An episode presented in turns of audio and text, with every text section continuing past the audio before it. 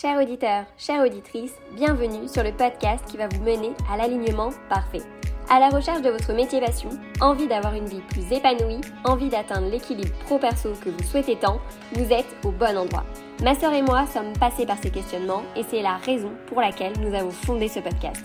Notre objectif, vous partager nos parcours et nos expériences en toute authenticité pour vous aider dans votre cheminement. Bonne écoute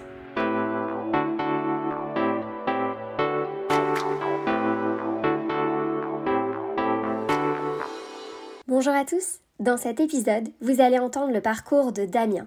À la fois consultant en freelance et artiste de musique, il se confie en toute transparence sur son parcours.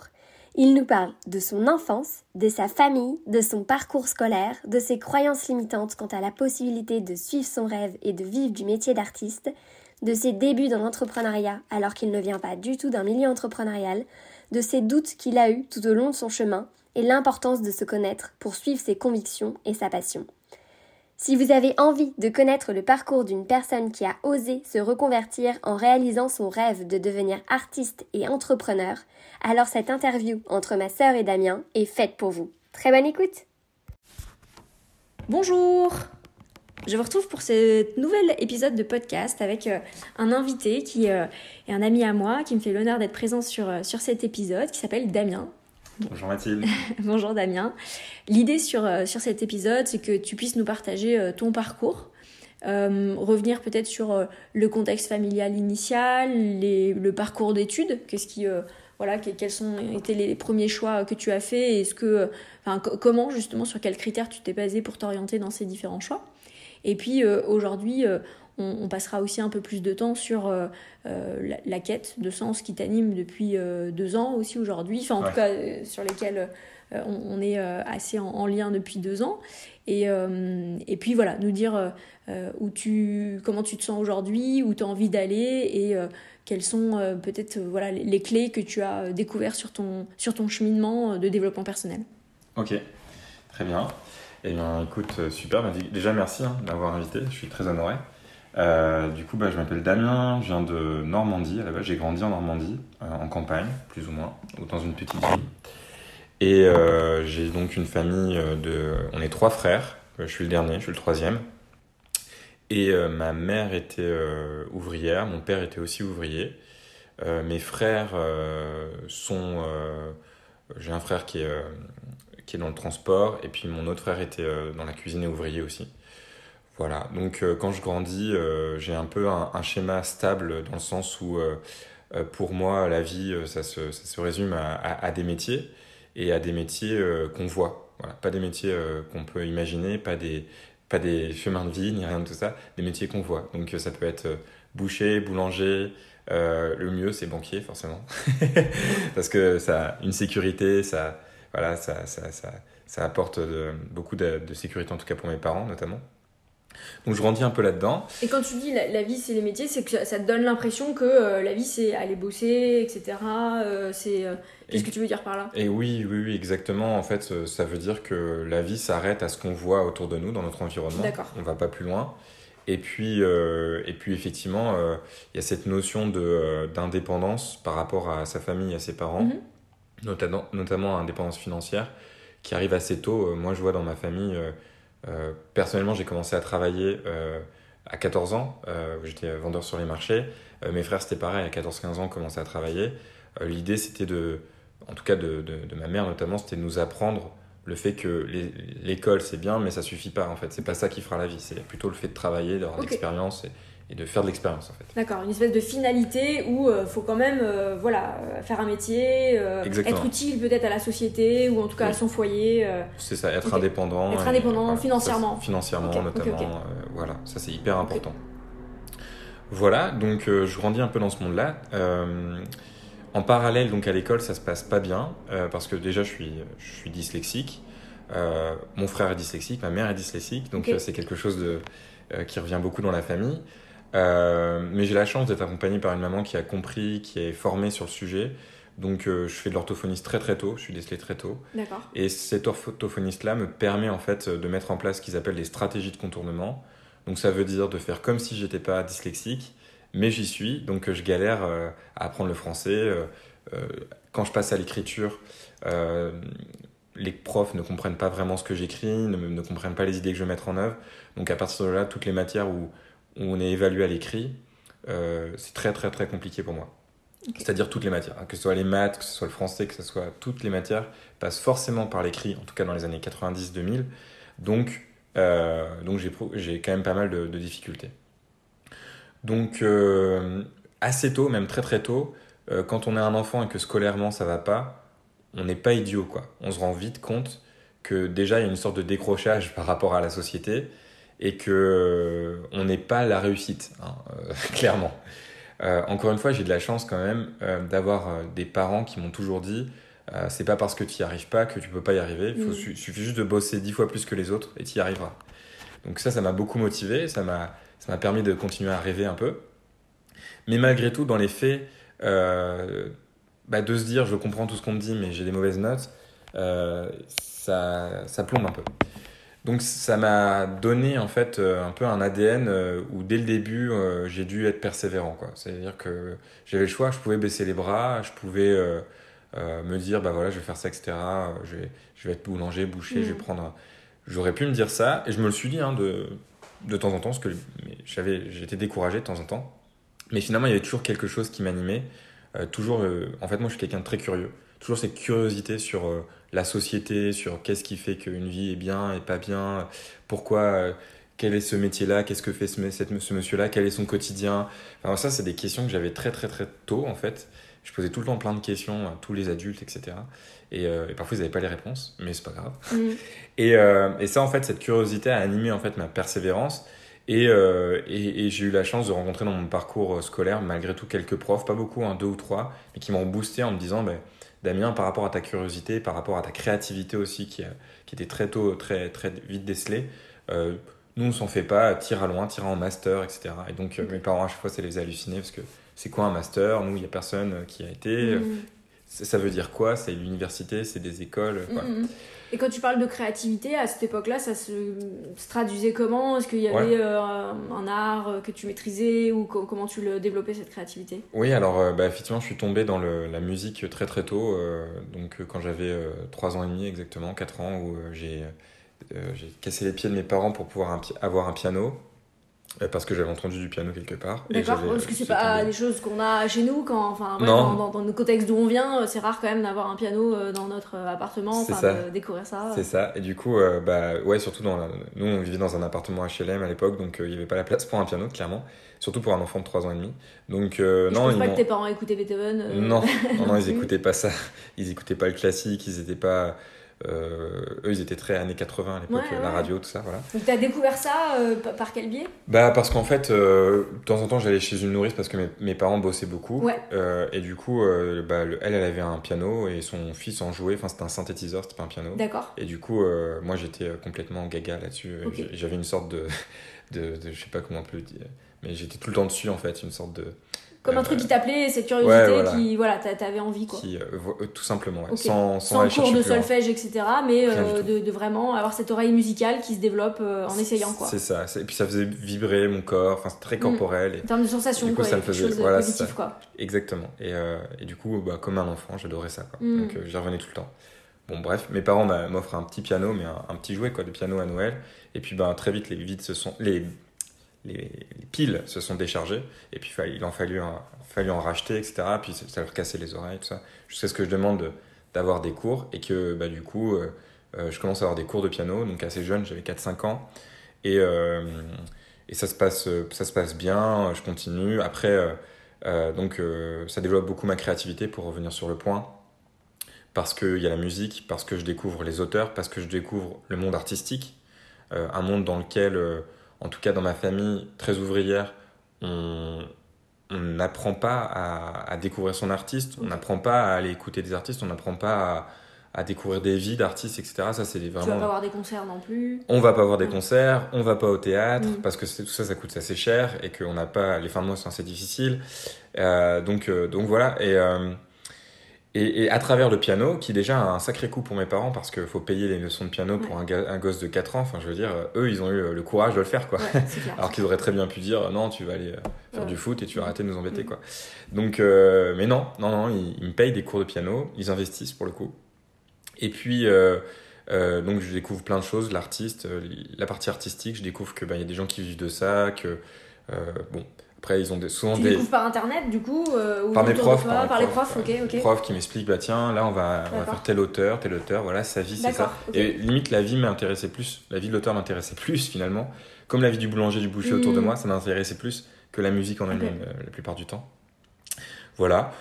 Donc, j'ai cette partie créative euh, musicale qui arrive très tôt. Et puis, de manière générale, je suis quelqu'un de très créatif. Je suis un enfant hyper sage. On me met avec deux, un crayon, une feuille. Moi, ça m'amuse pendant deux heures et, je fais plein de trucs avec. Voilà, il m'en faut peu une pour forte imagination aussi ah déjà qui te permet de, très, très de, t'annuler pendant longtemps. Ok. Exactement. Donc voilà, euh, je suis quelqu'un de très sociable aussi. Euh, euh, notamment, je développe toute une stratégie avec mes professeurs pour être très sympa avec eux parce que je suis scolairement pas bon. Donc je me dis, il va falloir trouver. ok, il y, y, a la structure, il y, y, a les règles et qu'est-ce qu'il y a à côté des règles et comment on peut essayer de faire en sorte de passer à chaque, à chaque fois, euh, en sachant que les règles, on va pas y arriver, mais mm. tout l'à côté. quoi.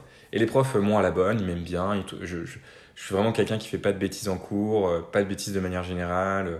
Je, euh, je l'ai dit, nous, très vite, on apprend à travailler. Donc, à 14 ans, je vais sur les marchés, je croise mes profs le samedi matin qui mm. disent Ah, lui, c'est un bon petit gars, machin. Voilà, donc ils m'ont à la bonne. Donc, je m'en tire pas exceptionnellement. J'ai des 10, 11 et je travaille comme un acharné, mais 10, 11, ça suffit. D'ailleurs, il y a, dans ma famille, on dit toujours euh, ça sert à rien d'avoir plus de 10 parce que pour avoir les diplômes, il faut avoir 10. Donc euh, ça, ça, situe un peu, euh, on n'est pas dans l'excellence, on n'est pas dans tout ça. Voilà. Je passe le lycée difficilement, je redouble ma première parce que c'est quand même compliqué. Je fais quand même un cursus S parce que ça m'intéresse euh, les sciences, la curiosité un peu sur du monde qui nous entoure, etc. As déjà, tu vises déjà un métier en particulier ou tu fais S parce que ça vous déporte euh, Je fais S pour le coup pour l'excellence D'accord, Parce que personne n'a fait ça dans ma famille, parce que c'est un peu le mythe euh, que les gens qui font S sont des gens particulièrement intelligents, etc. Donc moi je. tu suis un peu ce challenge, cette filière que alors aujourd'hui c'est plus, ça s'appelle plus pareil, mais cette filière mathématiques sciences un peu qui euh, qui a l'impression d'ouvrir toutes les portes, euh, autant des écoles d'ingénieurs que d'autres euh, filières par la suite. Voilà, c'est ça. sauf que dans mon école, donc c'est une école de, c'est un lycée de, de, petite ville en fait, et on n'a pas vraiment, encore une fois, une ouverture sur les possibilités de l'après-bac, alors que l'école est connue pour être soi-disant ouverte, mais pas du tout en fait. La moitié des, de ma classe voulait être médecin, par exemple, et l'autre moitié il y avait un quart qui voulait être kiné, ergo, donc ça reste dans la santé. Et puis on avait euh, une dizaine qui voulaient faire une prépa euh, d'ingé en fait, pour pouvoir euh, après faire une école d'ingé. Voilà, l'école, je me souviendrai toujours, sans vouloir cracher dessus rien, mais l'école de référence c'était l'INSA à l'époque. Et plus tard j'ai découvert que bah, c'était une bonne école, il n'y a aucun souci là-dessus, mais que ça ne rentrait pas dans les grandes écoles. C'est pas polytechnique non plus. Voilà, c'est ça.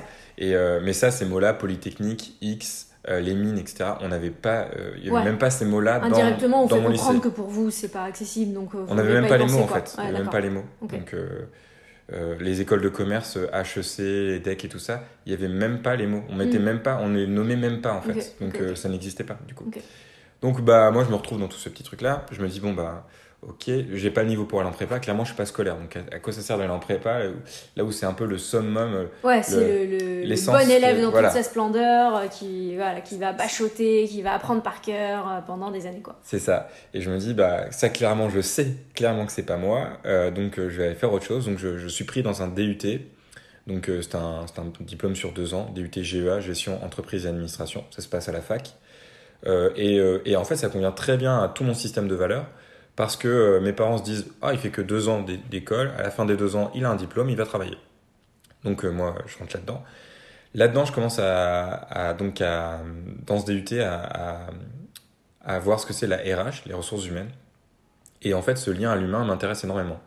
Comme je l'ai dit, depuis que je suis tout petit, j'adore poser des questions aux gens sur mm. leur quotidien, leur vie, etc.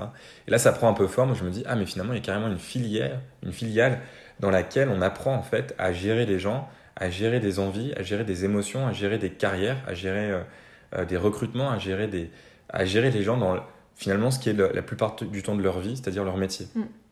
là où ils passent le plus de temps. Et donc ça, ça m'intéresse, donc je commence à bosser la RH. Entre-temps, petite, petit, on va dire, même disclaimer. ouais, petit disclaimer. En gros, je, je rencontre un coach en français à l'université et, et, je fais une classe de français pour les Chinois, où il y avait des Chinois, dans laquelle je réapprends à écrire le français. Et donc, à travers ce coach. Et mes notes aussi passent de 8 sur 20 à 16 sur 20, parce que je réapprends vraiment les bases et, à, écrire le français. Et, euh, du, coup, je deviens scolaire. Et ça, c'est hyper important parce que toute l'énergie que je mettais à apprendre les cours, bah, j'arrête de mettre cette énergie-là. Mmh. Parce que je me dis, ça sert à rien d'avoir 16. Pour avoir mes mmh, mmh. diplômes, il faut que j'ai 10. Et, c'est intéressant parce qu'on en a parlé une fois. Est-ce que tu peux, en, quelques mots, nous parler de cette méthode de ce coach qui, du coup, comme tu dis, se différencie vraiment du prof de français? C'est quoi sa méthode qui fait que pour toi, ça marche? Oui, oui, tout à fait. Bah, en fait, la méthode, c'est qu'il nous, nous, il commence par nous dire, euh, bah, voilà, euh, racontez-nous, euh, racontez-moi votre journée en une phrase. Donc, tu écris une phrase. Moi, en l'occurrence, ma phrase, elle faisait cinq lignes. Ensuite, la plupart des Chinois, c'était aussi comme ça. après, il nous dit, ok, très bien. Donc, pour vous, c'est quoi une phrase en français? Et il revient sur c'est quoi un sujet? Et donc là, les gens disent Ah, le sujet, c'est la personne qui fait. Oui, voilà, c'est ça. C'est quoi un verbe? euh, là, un petit blanc, bah, un verbe, c'est quoi alors? Bah, Un verbe, c'est une action, c'est juste une action, un verbe. Puis après, il faut mettre un qualificatif là-dessus, donc il faut qualifier si l'action, elle est bien, pas bien, etc. Belle, pas belle, bah, ça c'est un qualificatif. Une phrase, c'est ça, c'est sujet, euh, verbe. On dit complément, ou lui disait qualificatif, on qualifie le verbe. Puis après, il a repris, on a repris nos, nos, phrases qu'on avait écrites, et puis il nous a dit, bah, maintenant, vous entourez juste ça, le, premier sujet, le premier verbe et le premier qualificatif, ce qu'on a fait. Et puis après, il a dit, bah, le reste, vous supprimez, vous, vous barrez, en fait. Et puis maintenant, vous avez tu mets un point et tu recommences. Ouais, tu mets un point et tu recommences. Et, euh, et, maintenant, vous avez appris à parler français, à écrire français. Donc, donc, vous faites que ça. Dans tout ce que vous écrivez, vous faites des phrases avec trois mots dedans, pas plus. Mhm. Et j'ai fait des dissertes de droit pendant un an où j'écrivais que trois mots et je faisais une idée, point, une idée, point, etc. Et je suis passé vraiment de 8 sur 20 à 16 sur 20 euh, d'un claquement de doigts. Quoi. Je trouve que c'est hyper. Euh, enfin, tu vois, on peut le transposer dans plein de domaines parce que il y a dans, dans l'éducation qu'on a connue aussi cette scolarité un peu de euh, t'accumules de la complexité sur de la complexité comme on disait le qualificatif alors il y a épithète il y a machin il y a enfin tu vois. Et, et, donc en fait on, on, est sur un ajout euh, de, de strates de complexité qui à la fin et, l'ultimum c'est en prépa hein, là où tu découvres même des mots de français qui tu les reverras jamais mais on te les apprend on te fait voilà comprendre que ce qui est important c'est de toucher cette complexité alors que sur le reste de la vie, et ça s'est bien prouvé dans tes notes, on veut juste faire comprendre, être efficace dans, euh, dans, les choses euh, voilà, qu'on a envie de, communiquer, de juste que la personne elle comprenne en face. Et que ce soit apprendre le français ou apprendre des langues étrangères, cette complexité, elle ne sert à rien. Et, ça se retrouve dans plein d'autres domaines. Aujourd'hui, on parlera un peu de l'entrepreneuriat, mais je trouve qu'il y a ce truc où euh, juste revenir aux bases, juste revenir à l'essentiel de euh, je me fais comprendre, j'explicite mon idée, euh, je partage quelque chose, je crée un lien. tellement plus simple quoi. Allons à l'essentiel quoi. Et oui, exactement. Et, euh, et en fait, ce que je me suis rendu compte assez vite de ce qui me gênait, mais, mais au début j'en ai fait un déni complet, c'était c'était l'excellence en fait. C'est-à-dire que dans la scolarité, on nous, on nous vend pas un métier, on nous vend pas un avenir, on nous vend pas euh, une façon de penser indépendante, même si certains profs aimeraient, mais non, c'est pas le cas. Nous, on nous vend l'excellence, on nous vend bah, euh, avoir des bonnes notes, euh, donc travailler pour avoir la bonne note, travailler pour avoir la mention, travailler pour avoir la bonne école ou une école excellente. Donc voilà, on, a cette notion d'excellence qui vient vraiment brimer en fait la réalité de ce qu'est la société, de ce qu'est la vie. et on se dit qu'en allant chercher cette bonne note, en allant chercher cette excellence, tout ira bien en fait. Et on sera en sécurité, les gens nous font confiance et que la vie sera, sera la meilleure qu'on puisse vivre. C'est en fait. C'est le deal qui est vendu en fait. Et comme tu dis, euh, je pense que certains profs passionnés par leur métier euh, euh, font, participent quand même à ce qui est à la base le principe de l'école, à savoir aussi te, te révéler cette petite flamme, nourrir cette curiosité, te, te, permettre de prendre de la valeur et de prendre en confiance sur, sur un domaine, sur une expertise, sur un talent, sur une compétence. Donc bien sûr, il y en a, euh, mais une grande partie sont dans cette quête de, euh, voilà, ton objectif ultime, c'est euh, d'atteindre cette sécurité qui va être obtenue grâce au diplôme, grâce à... Et donc, on te met dans ce cursus, t'es embarqué, en général, t'y crois à fond, donc voilà, tu t'en donnes les moyens, et comme tu dis, persévérance, etc mais révéler ce qui est unique chez toi, comprendre qui tu es, qu'est-ce qui t'anime et, c'est quoi ton rêve à toi, à aucun moment on t'en parle quoi.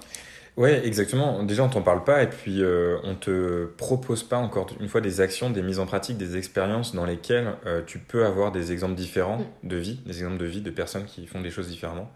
Et finalement, tu te rends compte que que ce soit à l'école ou quand tu rentres chez toi le soir, ta, bulle, ta sphère euh, dans laquelle tu évolues, ton écosystème, on y reviendra, il est, il est finalement extrêmement restreint mm. et tes options sont pas pas si euh, pas pas si développé on n'a pas une liste d'options très possibles euh, et, très restreint. quand même très restreint je suis d'accord avec toi et, euh, et ajouter à cela au-delà des, des, options même si on s'en rend compte que c'est un peu restreint ajouter à cela aussi le fait qu'on reste un humain et qu'on a besoin aussi à un moment ou à un autre de rassurer ou en tout cas de, de venir répondre un peu aux envies des parents mm. notamment et de la famille c'est-à-dire qu'on ne peut pas dès le départ en tout cas il y en a qui le font mais euh, et c'est chouette, c'est courageux.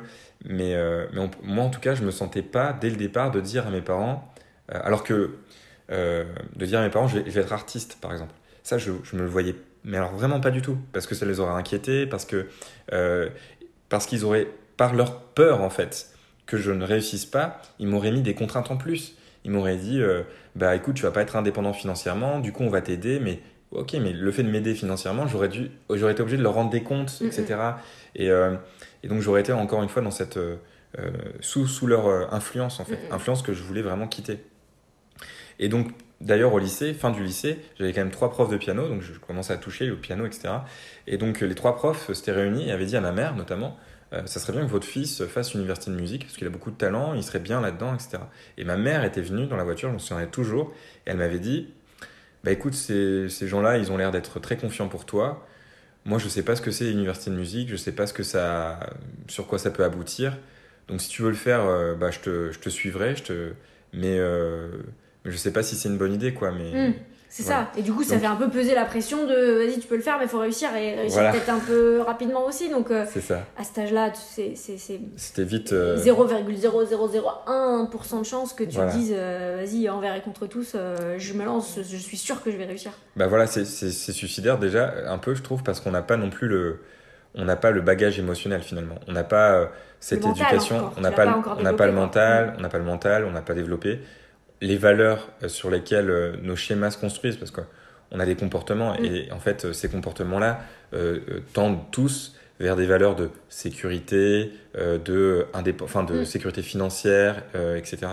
Donc, et, et, puis je dirais même, des fois, on, financièrement, c'est pas possible parce que c'est des écoles, des fois c'est à Paris, donc il faut un logement, donc et comme tu dis, enfin là dans ton parcours, tes parents, ils ont déjà fait un super effort de t'inscrire à des cours de piano. et donc c'est vrai que plus tu vas avancer dans ce cheminement de suivre une voie, peut-être qui te correspond plus, mais, mais plus tu vas te confronter à une réalité qui fait que c'est c'est pas réalisable. En tout cas, tu as, cette impression-là, à cet âge-là, à ce moment-là, de euh, ce serait un rêve fou euh, que, que, de suivre cette carrière artistique, en fait. Oui, oui, exactement, c'est ça. Et puis, c'est même pas euh, mon rêve, en fait, j'ai envie de dire mon rêve euh, sur le moment, c'est surtout de. Je, pense, hein, je me l'acceptais pas, mais c'était surtout de rendre mes parents fiers. Quoi. Hmm. De, j'étais quand même le seul qui faisait des études supérieures. Euh, L'idée, c'était pas d'en faire n'importe quoi, de pas hmm. dire, euh, bon, euh, ok, il, fait, il, est, il, est, intelligent, mais il fait pas les bons choix. Quoi. Hmm. je voulais vraiment, voilà, je voulais vraiment, vraiment, les, rendre, vraiment les rendre fiers, tout en faisant un truc qui m'intéresse quand même. Du coup, on revient à ça, au RH. Et ce qui est hyper intéressant dans les RH, en tout cas dans, dans le cursus que j'ai suivi, c'est qu'on avait quand même beaucoup de tests de développement personnel. Maintenant, j'en reviens du développement personnel, mais en tout cas à l'époque, quand on est euh, euh, un individu avec un manque d'estime de soi assez importante, qu'on ne se connaît pas et qu'on commence à me dire qu'on est talentueux, qu'on a mm. des talents, etc., qu'on commence à mettre des mots sur les talents et tout ça, ça commence, enfin l'estime de soi euh, petit à petit se développe, on reprend les rêves en fait, on se remet à rêver de choses qui sont impossibles, idéalistes, mm. mais au moins il y a une flamme qui se rallume quoi. Voilà, je fais mon DUT. Donc à la fin de ce DUT, bah, l'idée c'est d'aller travailler. Sauf que mes profs euh, dans, au DUT me disent Mais monsieur, il faut continuer, il hein, faut que vous continuez votre parcours. Allez en licence professionnelle, c'est une alternance. Du coup, vos parents n'auront pas à payer, etc. Je propose le deal à mes parents. Mes parents me disent Bah écoute, nous on veut bien t'aider, mais effectivement, si on peut ne pas payer, euh, ça nous arrange beaucoup. Donc, bah, on continue là-dessus. Donc, je fais une licence pro. Donc, pour ceux qui connaissent pas, en gros, je fais une partie de mon temps en entreprise, une partie de mon temps à l'école. Et donc, j'ai, non, à l'époque, j'ai un stage qui est payé, qui est rémunéré, ce qui me permet une, relative indépendance à la fin de cette licence, on me dit euh, que, pareil, les profs me, poussent et me disent, mais il faut que vous fassiez un concours. Je leur explique que je suis pas scolaire, que les concours, ça n'a jamais été mon truc. Euh, en plus, j'ai des crises d'anxiété et d'angoisse dans les concours euh, qui me font perdre mes moyens. Donc je suis pas du tout une bête à concours, je suis tout l'inverse de la bête à concours. À nouveau, on revient sur ce mental que voilà, personne t'apprend à développer, donc euh, oui, par soi-même, euh, être à l'aise dans des concours, euh, c'est quand même pas évident. Quoi. Oui, voilà, et puis j'ai pas de. enfin, je sais que ça peut paraître quelque chose de naturel chez. parce que j'ai des amis qui ont eu des cours pour préparer des concours, etc.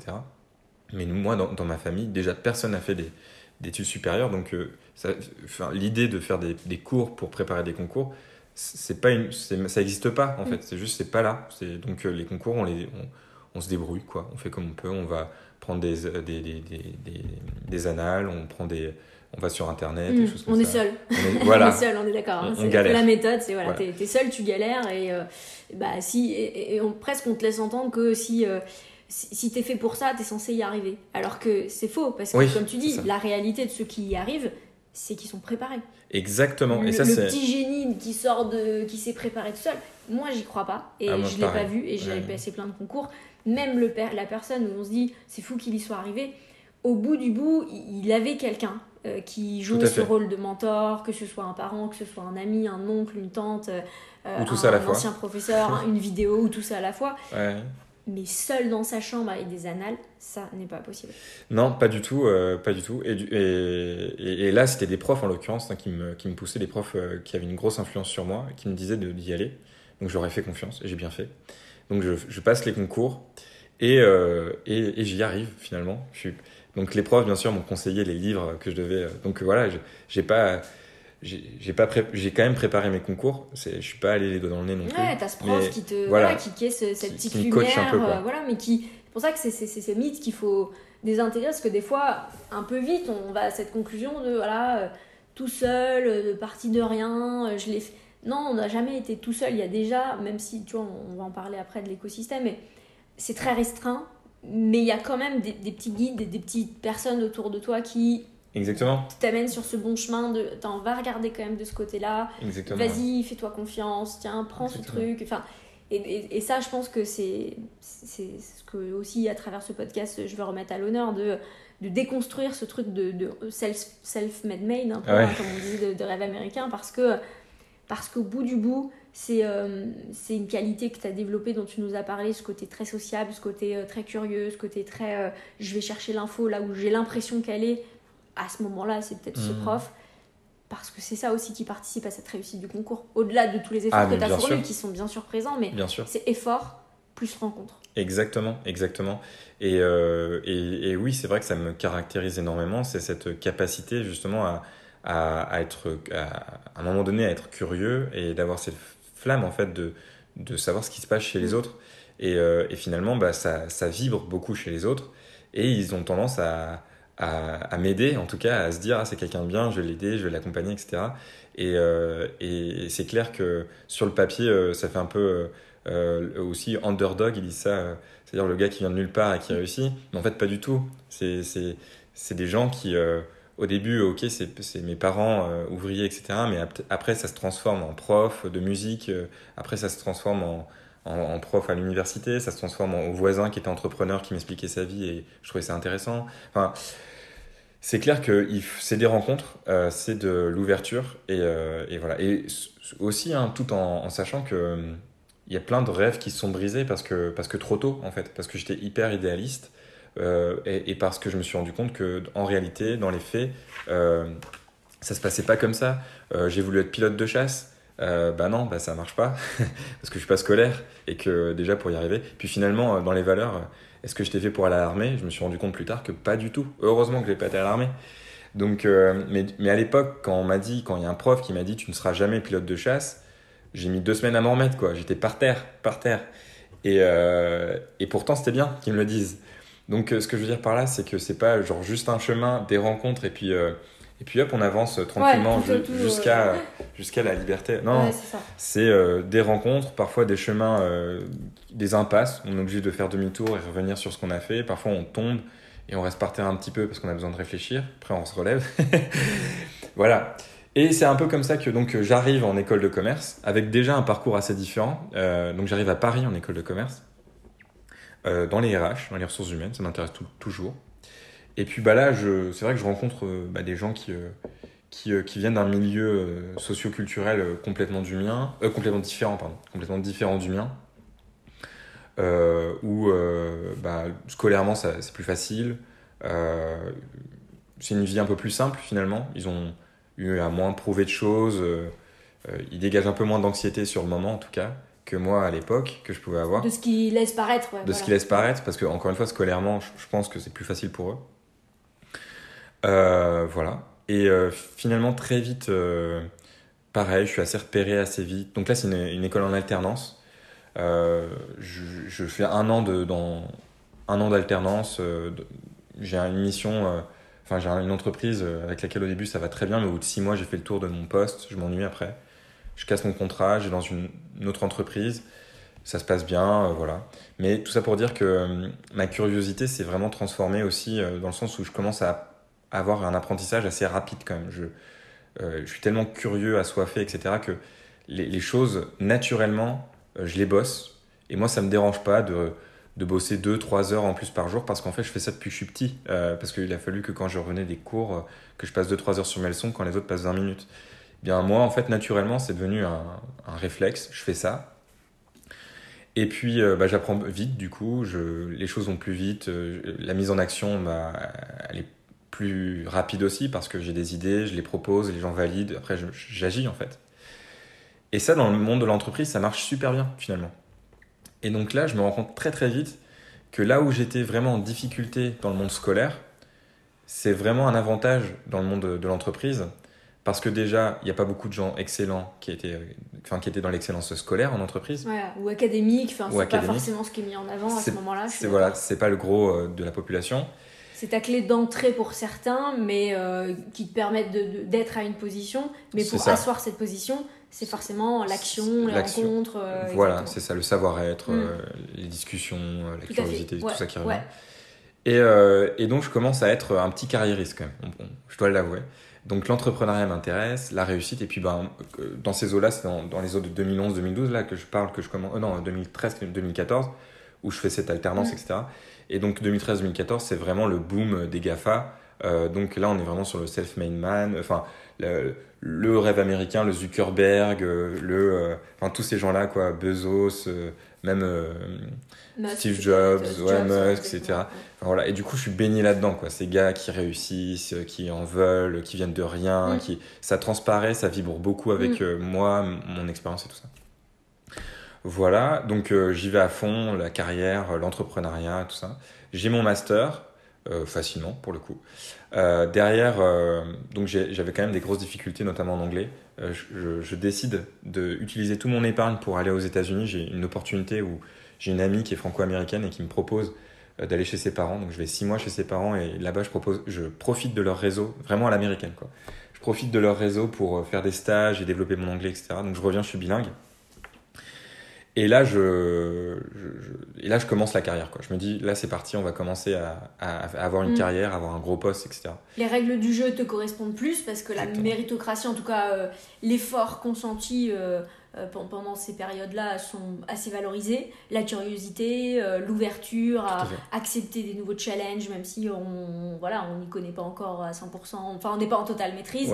C'est tes règles du jeu que toi tu as développées sur ton chemin et du coup euh, tu te sens en fit total avec cette ambiance. Quoi. Ah ouais, je suis totalement en harmonie avec tout ça. Et puis, et puis pour moi, en fait, c'est ça demande aucune contrainte presque en fait de, de, de me mettre dans ce cadre-là, dans le cadre de l'entreprise. Mm. Surtout qu'encore une fois, j'ai commencé à bosser à 14 ans, donc euh, euh, la, relation au supérieur, au manager, au patron, c'était quelque chose que finalement, j'avais peut-être euh, à l'époque 24 ans, 23 ans, mais ça faisait déjà 10 ans limite que j'avais une relation avec un patron. Donc voilà.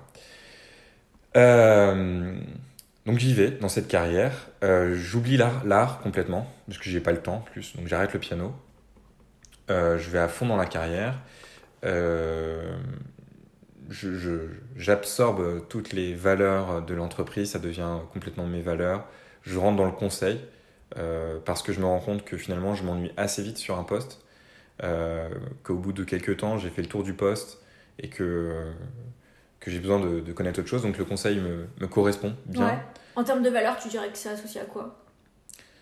Le fait que je m'ennuie Non, le euh, fait, quand tu dis euh, j'absorbe les valeurs de l'entreprise, ah. c'est quoi à cette époque-là? Eh bien, bah, par exemple, je rentre dans une entreprise où ils sont vraiment dans la partie positif, mais aussi développer son expertise, l'indépendance, etc. Donc il y, a, y a un côté où il y a un côté où j'essaie aussi, je pense, de, de, déconstruire un peu les valeurs que, que j'ai appris euh, en famille pour un peu les remplacer par des valeurs d'entreprise qui sont des valeurs entrepreneuriales.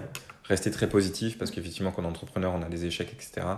Euh, l'expertise, c'est-à-dire être capable de savoir qu'est-ce qu'on, ce qu'on fait comme métier, qu'est-ce qu'on vend, voilà. Euh, et puis être bon là-dedans. donc c'est des choses qui résonnent beaucoup en moi. Et puis encore une fois, donc on reviendra dessus, mais euh, je commence quand même à, me dire que les valeurs avec lesquelles j'ai été éduqué, elles arrivent un peu à bout de souffle. L'indépendance financière, par exemple. Revenons juste là-dessus, faire de l'argent. Quand je suis sorti de mon école, je gagnais le salaire de mon père quand il est parti à la retraite. Donc euh, voilà. Euh, donc, toute sa carrière, il a mis du temps à construire un salaire. Moi, je, sors de l'école, j'ai 23 ans, je gagne son salaire, voire plus. Hmm. Et lui, c'était avec ses primes, moi, c'était en fixe. Donc voilà, et, là, et là, je vois très bien que cette, euh, cette, euh, cette euh, indépendance, cette sécurité financière qu'on m'a vraiment inculquée quand j'étais petit, bah, je l'ai déjà. J'ai 23 ans, ma vie est terminée. Hmm. J'ai déjà mon. En ordre d'idée, ça représente quoi à ce moment-là en net par mois pour 2500 euros. Ouais, Voilà, 2500 euros net. En réalité, enfin, on l'a vécu toi et moi, quand, quand tu es seul et même dans une grande ville, tu vis bien, enfin voilà, tu réponds à tes besoins, à tes loisirs. Enfin, c'est sûr que, comme on dit, euh, on transpose un salaire où euh, on a connu des parents qui ont mis toute une vie à avoir ce niveau de salaire. Donc, euh, ouais, c'est sûr que tu accèdes à, à, une autre dimension. Cette indépendance financière qui a été ta rage au ventre, ouais. ça ça n'a plus d'intérêt en fait. Tu sais que voilà, toi, ton point de départ ce sera celui-là, tu peux que faire mieux. Donc à partir de ce moment-là, ça. toutes les voilà, il va y avoir d'autres choix pour ton, ta carrière justement parce que l'argent va être le truc qui va te suivre au fil de l'eau mais c'est plus le driver principal. Exactement, et ça c'est hyper important parce que je me rends compte qu'il y a un vide quand même. C'est-à-dire qu'une fois qu'on a coché la case de l'argent, euh, ben c'est un peu bah, fais ce que tu veux, mm. mais euh, sauf qu'on a tellement, enfin j'avais pas tellement pas été ouvert sur qu'est-ce que ce que je veux, c'est quoi ce que je veux, que il euh, y a un vide qui se crée quand même là. On a, je, commence à travailler, mais heureusement il est bien comblé par toutes les missions et toutes les, heures de travail qu'on nous demande de faire, etc. Donc là je réapprends une nouvelle. Euh, moi j'ai bien aimé mes, mes, années de conseil parce que j'ai appris ce que je dis à travailler. C'est-à-dire j'apprends une méthode de travail. Et, euh, et ça c'est hyper intéressant parce que j'apprends une méthode qui peut se calquer partout finalement, dans tous les domaines, dans tout. Donc je sais que c'est quelque chose de très précieux qui me servira toute ma vie. Et donc, donc je, me, je, me mets dedans à, fond quoi. Les années passent, euh, je m'ennuie pas, donc ça c'est déjà une bonne chose. D'un point de vue, euh, encore une fois, financier, euh, j'ai des augmentations de 7% euh, tous les ans, donc c'est plus que ce que je peux m'imaginer. J'ai la chance d'avoir des missions en plus qui sont hyper intéressantes où je commence à voyager à l'international énormément. donc, et là, là, je sens que j'impressionne notamment beaucoup de ma famille, parce que j'ai des retours de ma famille qui me mm. disent que je suis sur une autre sphère maintenant. Mm. Euh, d'ailleurs, quand ils me parlent, j'ai l'impression qu'ils parlaient au banquier de quand j'étais petit. En fait, ils n'ont pas cette. Euh, c'est comme s'ils parlaient, ils ont une sorte de politesse qu'on a quand on parle à quelqu'un d'important. Mmh. Personne comprend ce que tu fais vraiment au quotidien. Ouais, au-delà de ça, ils me demandent. Euh, ouais. Voilà, tu parais, tu parais pour quelqu'un d'important, quoi. C'est ça, c'est que. Et voilà, c'est ça, exactement. Et, et, et, plus je leur, plus je l'explique ce que je, ce que je fais, et, et moins ça, ça, ils comprennent. Et j'ai l'impression aussi que c'est de moins en moins compréhensif. Ouais. et, pour moi. Mais ouais, voilà, exactement. dire, pour nous aussi, parce que des fois, c'est tellement pas concret que c'est pas que eux qui cherchent pas à comprendre, c'est bien ce qu'on voulait dire, c'est que même pour nous, ça se décorrèle un peu de euh, à quel point je suis utile vraiment dans la société, qu'est-ce que. Enfin, voilà, il y a une petite amorce de questionnement qui s'enclenche à ce moment-là et. Et comme, comme on disait, vu que l'objectif financier il est atteint, c'est presque plus un sujet, c'est le truc, oui, on va chercher presque par euh, ego la, la, prime, le truc, le machin, mais, mais c'est plus le driver. le driver de rendre fier les parents, pareil, check, c'est fait. Donc, du coup, toujours un peu de. Plus t'avances, plus le tableau de réussite que tu t'étais mis en tête, ou peut-être de rêve que tu t'es mis en tête, se formalise. Et mm. plus peut-être en termes de sensations, tu retrouves pas ton compte. C'est ça, et euh, c'est ça. Et du coup, pendant mon conseil, euh, pour y retrouver un peu mon compte, euh, bah, justement, je développe une entreprise donc de location de parking à côté de mon travail du conseil, rien que pour apprendre. Je fais pas ça pour l'argent, je fais ça juste pour apprendre ce que c'est d'être entrepreneur. Je sais que potentiellement je vais perdre de l'argent, mais en fait, je voulais apprendre les interactions avec un notaire, je voulais apprendre les interactions avec un banquier, je voulais apprendre l'interaction avec un cabinet comptable, je voulais apprendre euh, tout ce que doit supporter comme charge un entrepreneur déjà sans salarié, euh, avant de me dire, euh, même si j'avais en ligne de mire d'être entrepreneur déjà, mais avant de me dire, je me lance, etc., je, je, voulais créer une sorte de bac à salle. voilà, et, donc juste aussi pour dire, à un moment donné, j'ai 27 ans, et là, par rapport à, ma, à, mes, à mes missions, entre mes primes, vu que j'étais à l'international, que je bossais aussi les week-ends parce que je devais prendre l'avion, etc. Donc entre les primes, le fixe qui augmente, etc j'ai un bulletin de salaire où je vois 5200 euros sur mon, net sur mon bulletin de salaire. Et là, je, ça me fait un flashback de quand j'étais petit parce que ma mère avait vu par hasard euh, euh, le bulletin de salaire de son patron et il avait marqué 5000 euros. Et puis elle m'avait dit T'as vu, il gagne 5000 euros, c'est quand même énorme, hein. waouh, c'est incroyable et tout. Et là, je me dis Ah, mais en fait, je gagne le salaire mm. euh, qui est énorme, quoi. Ouais. Et, qui était peut-être un patron qui faisait vivre euh, tu vois, des dizaines d'employés. Ouais, oui, oui, c'est ça. Un truc que, euh, qui est décorrélé par rapport à ta réalité, où toi, tu, du moment, voilà, Tu, tu partis par un encore plus riche, les déjà riches. oui, oui, ça, il y avait de ça, c'est clair. Euh, mais, et du coup, là, ça crée un gouffre. Il y a un vrai vide qui, qui, qui se met en place parce qu'il y a une vraie dissonance qui se crée quand je vois ce chiffre. On dit qu'on a tous un chiffre, bah, moi c'était 5200. quand je vois ce chiffre, je me dis, bah, en fait, j'ai fini ma vie, quoi ma vie est terminée. Ça veut dire que là, demain, si je meurs, on pourra dire dans ma, rubrique nécrologique, euh, il a réussi sa vie, euh, il a eu 5200 euros par mois. Euh, voilà, c'est bon, j'ai terminé quoi. Je, je, coche toutes les cases quoi, c'est bon. Puis je me dis, mais en fait, t'as que 27 ans quoi, la vie est longue derrière. Qu'est-ce que tu vas faire pendant 30 ans voilà, et puis en plus j'ai remarqué que ce salaire-là, bon bah c'est cool, mais déjà je, dépensais, le dépensais pas, j'avais tout ce que j'avais, dont j'avais besoin. Euh, alors les gens vont se dire euh, ah ben moi j'aurais eu ce salaire là, je l'aurais fait au moins 20 ans et puis comme ça j'aurais mis de côté, j'aurais acheté une maison. Bah ouais, super, OK, trop bien. Mais euh, et alors, c'est ça le rêve en fait, c'est d'avoir une maison, c'est ça s'arrête là un rêve? Bah, moi ça m'allait pas, voilà, j'avais un vide là-dessus. Et même si c'est chouette, hein, attention, j'aimerais bien avoir une maison un jour, à moi, ça je dis pas le contraire, mais que ça soit de là. Ultime, ouais, voilà. remplacer ton rêve d'épanouissement pro et perso par ce magnifique établissement en, en briques, c'est pas forcément le projet. quoi. C'était ça la dissonance. Et donc, euh, et donc là, je commence à me poser des questions. Euh, ça va, et les questions, quand même, je dois être honnête, euh, ça, commence vraiment à rentrer en conflit avec un, système de valeurs que j'avais, un système de croyances. est, et finalement, je me suis rendu compte que j'avais quand même pris l'ascenseur social mais euh, parce que du coup, justement, avec ce salaire, avec euh, mon poste, avec, euh, avec tout ce que je faisais par rapport à ma famille, et d'ailleurs, quand je rencontrais ma famille, comme je le dis, je le ressentais, que j'avais pris l'ascenseur social et que j'étais arrivé beaucoup plus loin. mais la dissonance, c'est que intrinsèquement, à l'intérieur de moi, les valeurs et les croyances que j'avais, elles étaient liées à ce que j'avais vécu quand j'étais petit, en fait, à mes briques, à mon éducation. C'était ça. Et donc, j'étais une sorte d'animal qui avait. qui, qui qui croyait très fort à certaines, certaines choses, mais qui dans la vie de tous les jours euh, nourrissait des angoisses et une peur parce que j'allais tout le temps à, contre mes croyances et, et, je répondais à des systèmes de valeurs et de croyances qui étaient complètement différents de ce qui m'animait en fait. Et donc cette dissonance-là commence quand même à, à, à, naître, à faire naître des angoisses, à faire naître des grosses questions, euh, syndrome de l'imposteur, etc. J'étais en plein dedans. Et donc ça, ça commence à plus trop aller malgré tout. Euh, donc euh, je décide de prendre une thérapie, donc de me faire suivre, etc. Et ça a été une de, une de mes meilleurs, un de mes meilleurs choix, tout simplement parce que au-delà du développement personnel sur lequel vraiment qui m'a aidé à construire un projet qui me ressemblait, la partie thérapeutique m'a vraiment aidé à déconstruire mes valeurs sur lesquelles je, marchais, mais sur lesquels je marchais mal finalement, j'étais plus du tout bien, euh, pour reconstruire des valeurs qui me correspondaient vraiment et qui prenaient en compte moi globalement. Et là, l'artiste est revenu par exemple. Mais le temps que l'artiste revienne et que je me dise oui, en fait, je suis un artiste, ça a mis du temps la thérapie.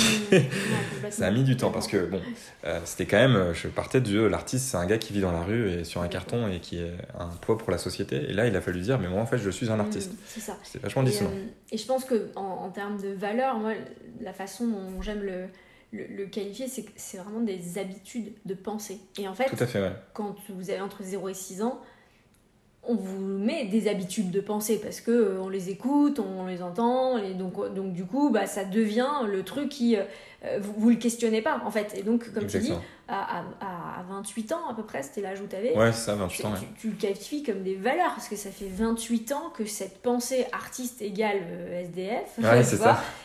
et, ancrée. Et, et, donc, le, un, un travail thérapeutique, c'est, je pense que, comme tu dis, c'est vraiment cette ce, moment d'aller regarder en fait les programmes dans notre disque dur quoi et de se dire attends est-ce que ce programme je peux pas aller le challenger? Est-ce que cette vérité elle est vraie à 100% ou est-ce que pas amplifier un peu comme euh, j'en parle pour, une moi c'était euh, euh, patron égal égoïste assoiffé de richesse pour son propre petit désir bah pareil, est-ce qu'il n'y a pas d'autres modèles de patron? Est-ce que vraiment c'est une réalité à 100% Est-ce qu'il n'y a pas un intérêt que je la challenge?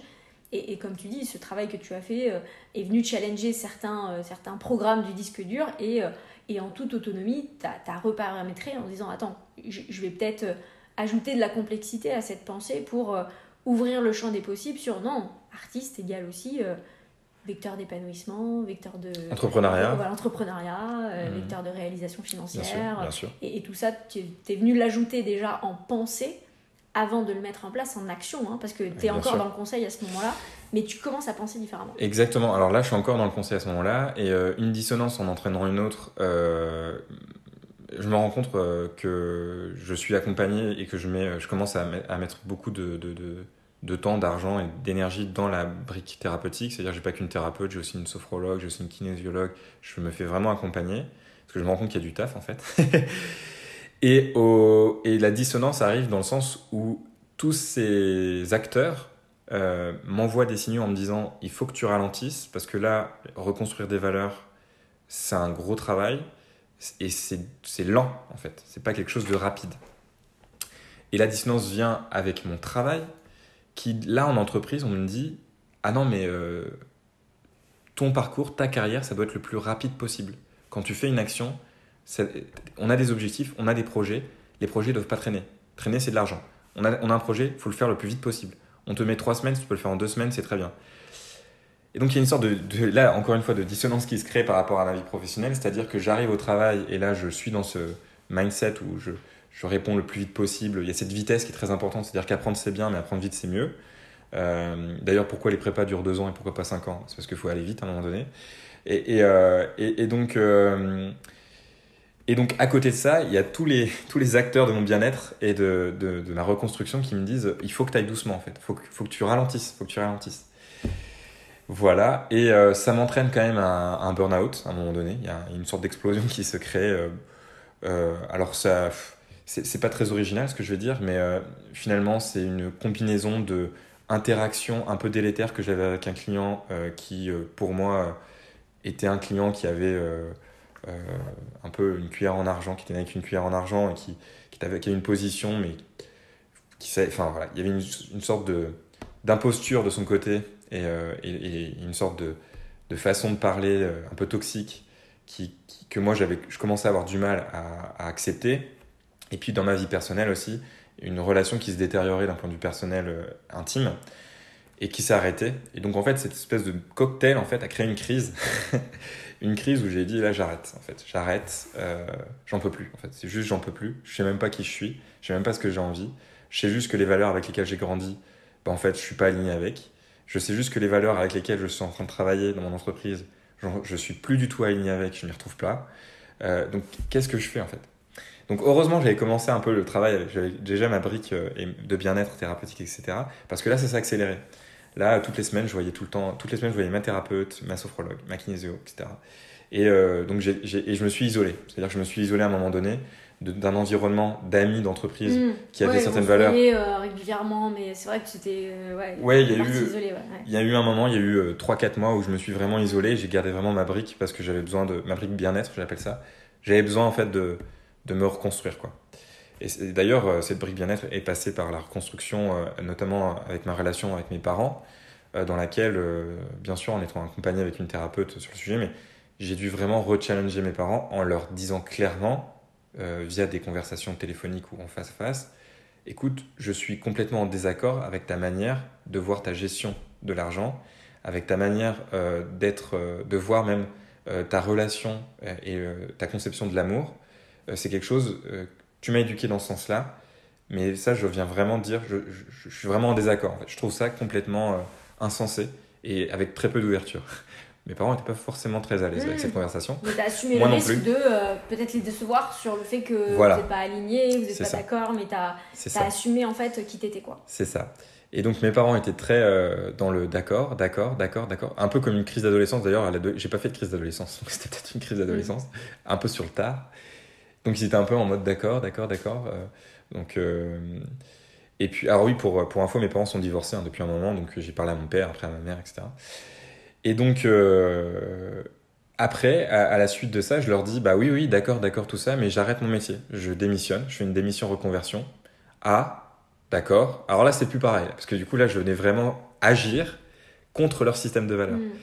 Et donc là, mon père me dit, mais qu'est-ce que tu veux faire? T'imagines la position que tu as, elle est très bien. Pourquoi tu veux quitter cette position? Euh, euh, T'as as tout ce qu'il faut, t'as as tout dans les mains, qu'est-ce que tu fais, etc. Il n'y avait pas que lui, il y avait mes oncles et tantes qui me disaient la même chose, etc.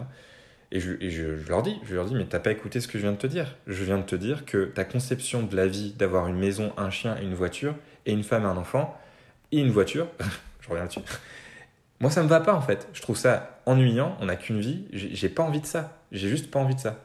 D'ailleurs, euh, j'ai envie de lui dire, euh, et je lui ai un peu dit à deux mots, mais regardez-vous, comment vous êtes triste, quoi. Et moi, euh, bah moi, ça me saoule. J'ai pas envie de ça, quoi. Donc, ça clash et il me dit, bah, qu'est-ce que tu veux faire? Et là, je lui dis, bah, j'arrête tout pour faire une formation de musique. Alors là, formation de musique, mais qu'est-ce que tu vas faire? C'est quoi ce truc, machin, etc. Donc voilà, il y a une sorte d'incompréhension, mais là, je suis un peu. ce qu'il y a de bien, c'est que j'ai commencé à m'émanciper finalement. J'ai été chercher mon émancipation plus que leur acceptation. Euh, donc je- je- j'en avais rien à faire qu'ils acceptent ce que je fasse. Ma mère a accepté, elle m'a dit de toute façon je te fais confiance, parce que le jour où tu auras besoin, euh, que tu seras plus en sécurité financière ou quoi que ce soit, euh, avec tout ce que tu as fait, tu vas bien retrouver un job et tu vas bien rebondir, je te fais confiance. Par contre, des oncles et tantes et puis mes- mon père, ça a été complètement différent. Parce que ça nourrissait leur propre peur, hein, tout simplement. C'était au-delà de moi, quoi. Mais moi, en tout cas, j'allais chercher mon émancipation, je fais cette émancipation et je vais dans un truc où, pour une fois, il n'y a pas de carrière et je vais juste le faire parce que ben, je sens qu'il faut que je le fasse, mais sans plus, quoi. Il n'y a, y a rien a rien de derrière. Et ça fait peur, hein. franchement, j'avais peur. Tous les matins, je me levais, je me disais, mais qu'est-ce que tu fais? Qu'est-ce que tu fais là? C'est-à-dire qu'il y a une sorte d'instinct, parce qu'il y a quand même nos premières valeurs, euh, que ce soit entrepreneuriales, enfin d'entreprise, pardon, pas entrepreneuriales, mais mes valeurs d'entreprise corporate que j'avais, de grande entreprise, ou mes valeurs euh, que j'avais quand j'étais petit, même si je les déconstruisais, elles étaient quand même là de temps en temps. Puis tous les matins, je me levais, mais qu'est-ce que tu fais? Pourquoi tu vas à ce cours de, musique et apprendre des trucs que de toute façon, tu pourras pas facturer à la fin, tu vas pas vivre dessus? Je savais très bien que je n'allais pas vivre de ce diplôme-là et pourtant je le faisais. Mais je continue.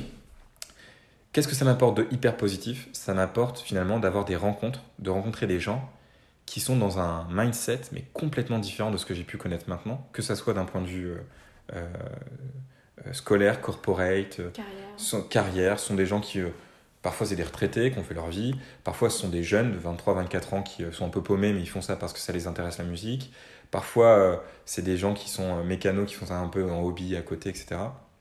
Et moi je me rends compte qu'ils ont tous un point commun, c'est qu'ils sont passionnés par la musique et que finalement ça, ça les fait vibrer, la création, etc. Et ça je m'entends super bien avec eux euh, et je m'entends euh, viscéralement bien avec eux parce que ça me parle, ça me fait vibrer et ça, ça réveille quelque chose en moi. Et, euh, et voilà. Et donc, euh, mais je, fais ce truc-là en me disant, euh, bah, on parle nous, nous deux de temps en temps, où je me dis, bah ouais, j'ai des projets entrepreneuriales, je, foisonne de ça, mais, mais je me rends compte que c'est trop tôt encore. C'est encore trop tôt. Je suis en pleine reconstruction. Donc, aller construire une entreprise, etc. je suis, je suis pas prêt. Et, voilà. Donc je construis un projet sur un an où je, vraiment je fais un pot pourri de tout ce que j'aime, la musique, je suis aussi ambassadeur sur la contraception masculine, etc. Et je crée un projet à partir de ça. Je vais voir une association, donc je reste pas seul, j'essaie de m'entourer. Euh, et l'association me dit bah écoute si tu veux, on peut faire, nous on fait un tour d'Europe, tu peux aussi faire un tour d'Europe où tu fais des vidéos, tu parles de contraception masculine, tu fais de la musique. Nous ça nous intéresse. Et donc voilà, je, construis un projet complètement what the fuck avec euh, aucun argent que je gagnerai parce que je vais surtout en dépenser mais surtout pas en gagner mais je vais aller faire ce voyage je vais aller faire un truc qui a du sens je vais aller apprendre je vais aller rencontrer des gens et j'y vais que pour ça quoi c'est de l'investissement pur et maintenant bah, ça c'était cet été. Je suis revenu de ce voyage là euh, ce qui a changé c'est que mon système de valeurs et, sa reconstruction ont pris de l'ampleur. Les, les, voix dans ma tête euh, qui me disent qu'il faut que je retourne dans le salariat qu'il faut que vite vite vite je retourne à faire de l'argent etc sont un peu calmées. Même si euh, paradoxalement j'ai vu qu'effectivement mon besoin financier était un peu plus prononcé que ce que je gagnais au chômage. Donc là, dans l'idée, je, repars sur du conseil mais en freelance parce que j'ai un projet entrepreneurial qui s'appelle La Cabine. Et aussi, je me suis rendu compte que le futur projet entrepreneurial que je vais monter, je ne devrais pas le faire seul. Là, finalement, le projet que j'ai monté, j'étais quand même beaucoup seul dans le fait de faire des vidéos YouTube, etc. Et que euh, finalement, seul, on dit qu'on va vite, mais on va pas loin. Et ça, c'est vrai. C'est-à-dire qu'il faut être entouré, il faut que ça soit l'aventure d'autres personnes, pas que de la, nôtre. Et, euh, et, ça, j'ai vraiment remarqué que le fait d'être entouré, c'était clé, et que moi, j'avais pas cette clé-là, et que dans mes futurs projets, euh, ça allait être vraiment hyper important. Donc voilà, je, là je boucle un peu cette année euh, et, donc là je suis en plein design thinking donc euh, euh, d'un autre projet donc j'ai dit qui s'appelle la cabine avec là je suis pas tout seul, j'ai un cofondateur avec moi que j'ai rencontré du coup à mon école de musique, cette fameuse école que j'ai fait qui n'avait aucun aucun sens de, de financier, carrière, etc. Et pourtant bah, j'ai rencontré mon cofondateur là-bas. Euh, voilà, j'ai rencontré aussi, grâce à ma musique, euh, grâce au fait, euh, j'ai rencontré pas mal d'artistes, des artistes qui m'ont fait rencontrer des entrepreneurs dans l'art. Et, et j'ai rencontré des gens qui sont entrepreneurs dans l'art et dans le social, etc. Des choses qui résonnaient et qui réussissent en fait, même financièrement. Donc finalement, là, des, des, des, rencontres se sont faites. Il n'y a pas si longtemps que ça, mais mes, valeurs ont changé et j'ai mis, j'ai quand même arrêté un an tout pour remettre mes valeurs en place. Et ce système de croyance de valeurs fait que je m'ouvre, mais finalement à d'autres personnes, à d'autres types d'individus, et j'ai euh, et j'ai des retours qui sont différents, des retours que l'entrepreneuriat c'est possible, l'entrepreneuriat dans l'art c'est possible, qu'il y a tout à faire et, euh, qu'il faut être entouré, etc. Mais tout ça, euh, là je commence vraiment à le vivre en plus de le penser. C'est-à-dire que je l'ai pensé pendant très longtemps, théoriquement c'était chouette, mais là je le vis, je le sens, émotionnellement ça prend sens. Et je sens que tout seul, je n'irai pas assez loin, en fait. Et que, et, que, et aussi, je sens que je vais échouer. Je le sais. Je, je, je sais que même les idées qu'on montre, on est quatre, les idées qu'on montre tous les quatre, entre le design thinking qu'on fait maintenant et la première projection de ce qu'on fera, ça sera complètement différent. Ça aura une autre tête, le processus va être complètement. Mais c'est pas grave, en fait. Ça, c'est. Maintenant, en fait, c'est OK, ça fait partie de mes valeurs et je me, je me construis beaucoup plus là-dessus et ça fait plus sens de, de le vivre. Voilà. Complètement, c'est très, euh, c'est très juste, euh, Damien. Et du coup, est-ce que tu peux nous en parler un petit peu de cette Ouais, la cabine. Aujourd'hui, en tout cas, comme tu dis, c'est sûrement quelque chose qui va peut-être encore évoluer, mais euh, voilà, peut-être que on pourra dire qu'on en a entendu parler aujourd'hui d'une version du pitch, parce que forcément, ouais, c'est une version, ça va évoluer. En fait, la cabine, le, cœur de la cabine, l'idée, c'est de, de, vraiment proposer une, une nouvelle expérience musicale, une expérience musicale assez innovante on veut vraiment aller euh, proposer une expérience immersive, intimiste et personnelle. Donc ça va vraiment être euh, l'ADN de la cabine. Et donc la première brique notamment, euh, elle est assez simple parce qu'on veut vraiment commencer avec quelque chose, une première brique qui est facilement faisable et, et réellement, pas un truc trop idéaliste, qui demande trop de budget, etc. Mais un truc qu'on peut faire assez vite, un peu en mode test and learn quand on, pratique, on prend de l'expérience. Et donc la première brique, ce sont des vidéos YouTube à travers lesquels on va proposer à des chanteurs émergents, chanteurs, rappeurs, euh, d'expliquer en fait euh, émotionnellement ce qu'ils ont traversé, leur vécu, lorsqu'ils ont écrit leurs chansons. On veut proposer, on veut montrer cette interview à un, artiste plasticien, installateur, installatrice, et que cet artiste fasse une installation par rapport à cette interview. Et en fait, en fin de vidéo, on veut que le chanteur, le, rappeur découvre l'installation qui a été faite par rapport à son interview et son expérience et, son témoignage, et qu'il propose une version inédite de son rap, de son chant, euh, finalement, dans l'environnement. Et dans cet environnement, on veut mettre une cabine téléphonique, France Télécom des années 90, et que le, voilà, c'est un peu la, contrainte qu'on veut proposer à, l'artiste plasticien, euh, ou en tout cas visuel, c'est d'intégrer cette cabine euh, dans, l'environnement. Et, voilà, et finir un peu la vidéo sur le, la musique inédite. Donc voilà, c'est un peu ça la cabine pour le moment, mais ça va évoluer. Et en fait, on veut, on veut évoluer dans cet ADN de dire on veut proposer des expériences immersives. Et à terme, on aimerait bien carrément, on, voit, euh, on se voit bien construire une structure avec des pièces, des salles dans lesquelles les gens vont pouvoir euh, aller euh, vivre une expérience musicale, mais qui aussi se passe dans le visuel, dans l'odorat, dans quelque chose qui va être très immersif et surtout qui va les faire rencontrer avec leurs émotions, aller chercher en fait une émotion, des vibrations corporelles, etc. Pour essayer en fait de, de, de se quitter de, de, ce mental qui est, qui est, très présent dans notre société. On vient un peu à contre-pied de ça. C'est pour ça qu'on veut faire, euh, qu'on dit que notre ADN, c'est vraiment une expérience musicale immersive, parce qu'on veut vraiment essayer de, de, de, retirer les gens de leur mental et d'aller chercher des, des expériences qui vont plutôt être émotionnelles, de l'ordre du physique, etc. Mais c'est encore une fois, là, c'est tout on est vraiment dans, la, dans, le début, dans le design thinking, et, euh, mais en tout cas, c'est ce qu'on veut proposer. Hmm. Et pour conclure, si on, si on parle du, du concept de, de, ce podcast sur l'alignement, si tu avais aujourd'hui euh, dans, dans, ton cheminement peut-être trois clés à partager euh, aux auditeurs sur toi, ce que tu retiens de aujourd'hui l'alignement que tu as pu trouver, quelles sont peut-être voilà, les, les briques que, qui, qui, vont faire les fondations de, de cet alignement euh, qui, qui, voilà, qui est beaucoup moins dissonant que, que ce que tu nous décrivais dans, dans ton parcours. Mais c'est quoi aujourd'hui les briques essentielles à cet équilibre que tu trouves? Ouais, euh, bah justement, la première brique, c'est ce que j'allais dire, c'est euh, l'équilibre en fait. C'est de se dire que de toute façon, à un moment donné, quoi qu'on peut être dyslexique, je pense aussi à autiste ou avoir des soucis de TDAH ou même des soucis de dépression, etc. Il faut se dire que dans la vie dans laquelle on vit tout de suite maintenant, on a un équilibre il existe. Ça, c'est la première brique. Ensuite, je pense la deuxième, aujourd'hui, pour tendre vers l'alignement, c'est de se dire, ben, finalement, cet équilibre, ça m'entraîne quel type de comportement?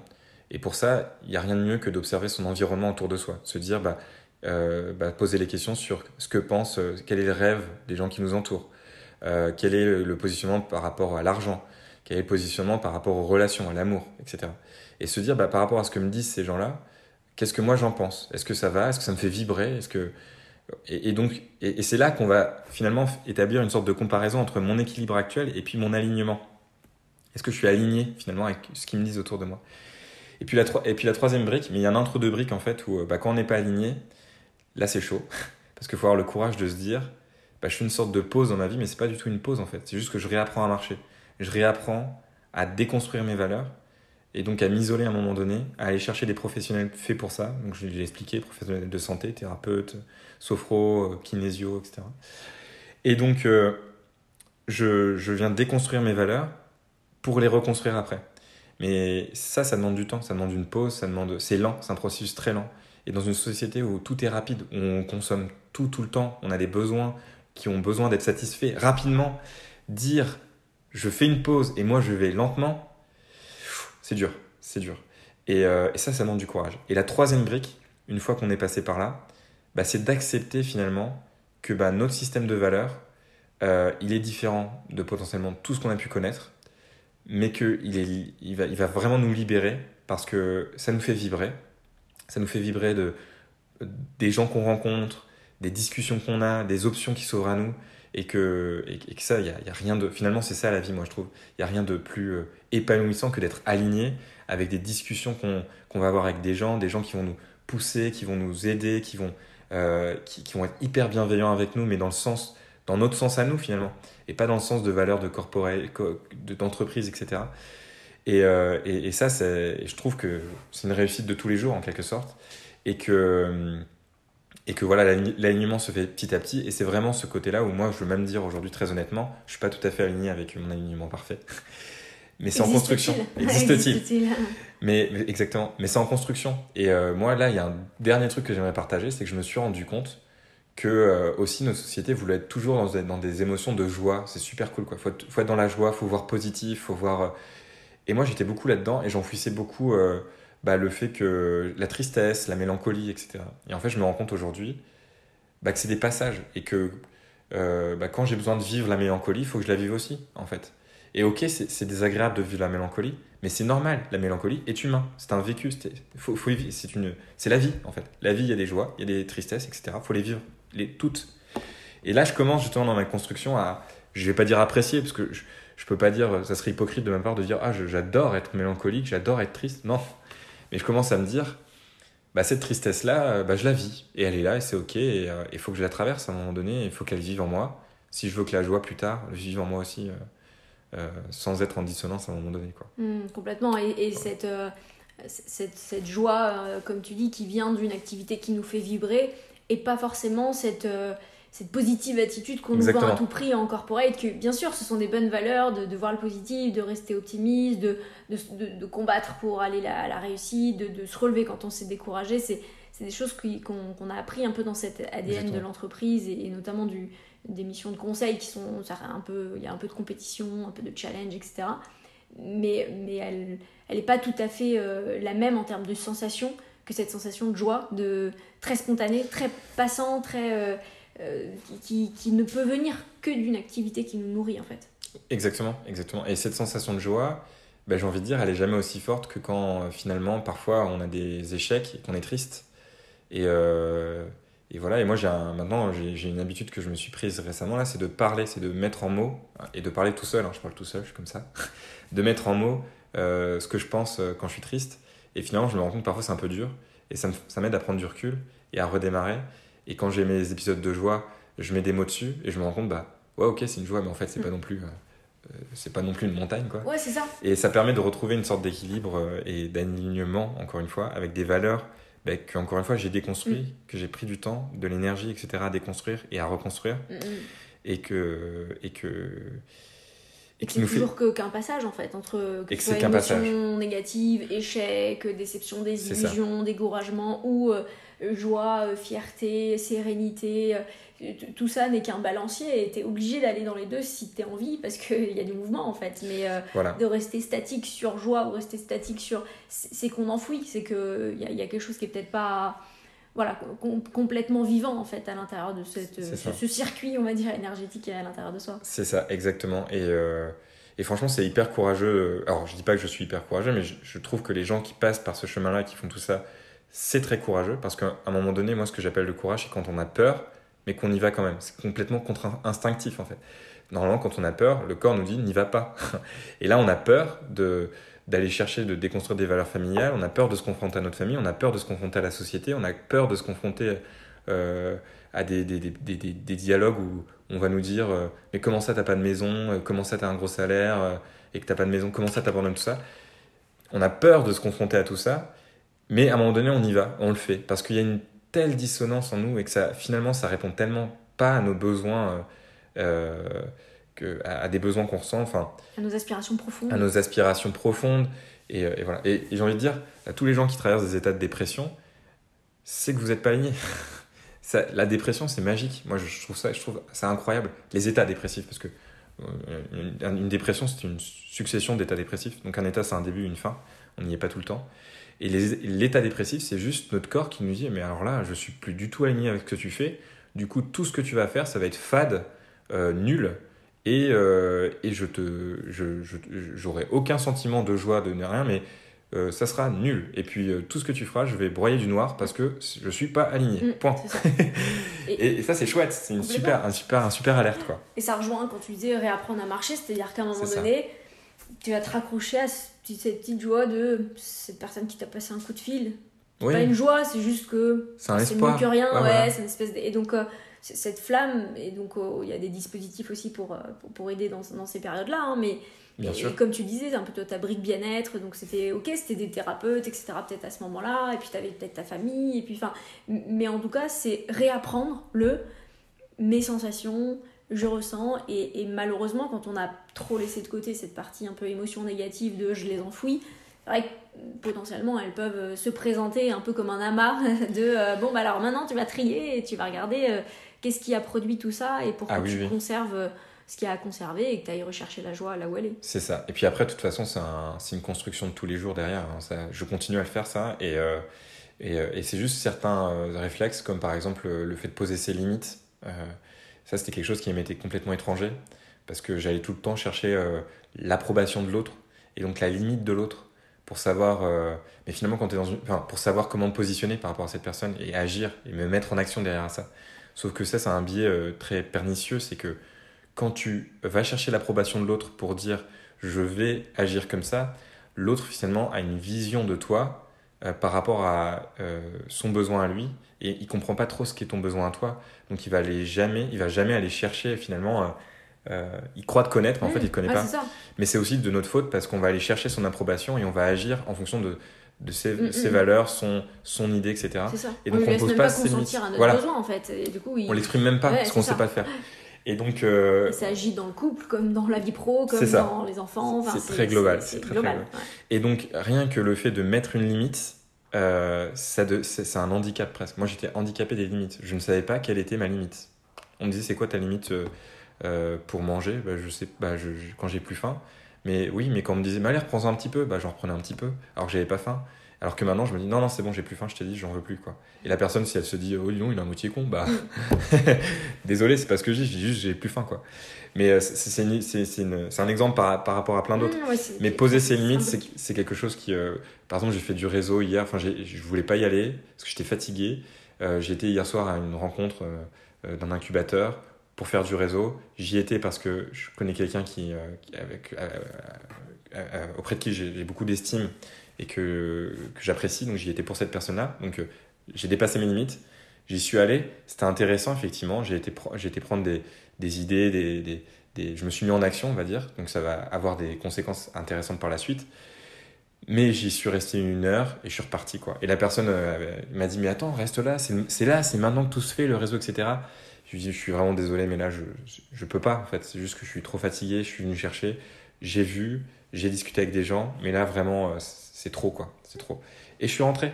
Et, euh, et j'ai j'ai loupé tout le réseau qu'il fallait faire derrière. Mais c'est pas grave. C'est pas grave. Je le ferai plus tard. Ça sera d'autres choses. Et j'ai.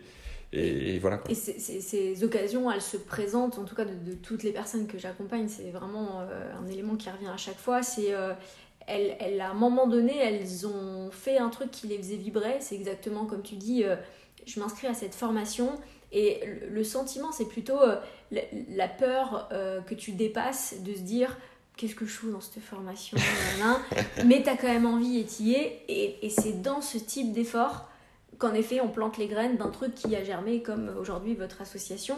Et, euh, et, ça je, le vois beaucoup le où est-ce que je dois mettre les efforts notamment en termes de networking quand je cherche à développer mon réseau ma visibilité etc bah, mettez l'effort dans un truc certes qui vous sort de votre zone de confort, parce qu'on on en, revient quand même toujours à là, mais qui vous savez pas trop pourquoi, vous, avez grave envie. Euh, est-ce que c'est un cours de danse? Est-ce que c'est euh, euh, ce café? Est-ce que c'est de venir ici à ce podcast? Est-ce que c'est cette occasion, voilà, ce, poste qui, voilà, qui vous ronge, mais qui, que tu sais pas si c'est le bon moment, le, bon truc, mais tu as grave envie de le faire. Si à l'envie, c'est la bonne graine. S'il y a le faire plaisir. Ça a ses limites. ça a ses limites. Et moi, je l'ai pratiqué hier soir encore. Ouais. Donc, euh, et à un moment donné, je me, dans, la, dans, la, dans, dans, le truc, en fait, dans le réseautage, là, dans les, on était en train de boire un coup, machin, parler. Je me suis dit, mais j'ai rien à faire là. quoi. J'en ai marre. Quoi. Juste, ma limite, j'ai pu la mettre en mots. Et quand je l'ai mise en mots, je me suis dit, bah oui, voilà. Donc, euh, j'ai été voir les personnes, je leur ai dit au revoir, j'ai été très sympa, je leur ai expliqué. Ils ont bien compris. Et, et, ils m'en veulent pas mm. forcément pour autant, enfin, je, je, pense pas. Euh, et puis voilà. Et c'est l'arme que tu as affûtée pour justement, euh, tu vois, aller dans occasion. Je suis pas euh, encore très expérimenté sur le sujet. Ça m'arrive de tomber dans le, dans le limite des autres et pas des miennes. Mais et, comme tu dis, ça fait partie de, tes nouvelles valeurs de tomber, ça, c'est rien du tout. En fait, tomber, tomber c'est apprendre. En fait. Exactement. voilà, d'aller dépasser ses limites, c'est juste se réaffirmer notre limite, qu'on peut-être qu'on avait plus exactement en tête. C'est ça. Et du coup, un autre point auquel je prends vraiment un contre-pied, c'est vraiment cette rapidité de consommation, etc Et c'est vraiment quelque chose que j'ai mis, en, que mis en avant dans, dans, mon groupe de travail donc pour la cabine, le projet qu'on est en train de construire avec mes partenaires, où je leur ai vraiment dit euh, ne comptez pas sur le fait de potentiellement vivre de, du projet avant deux ans, trois ans.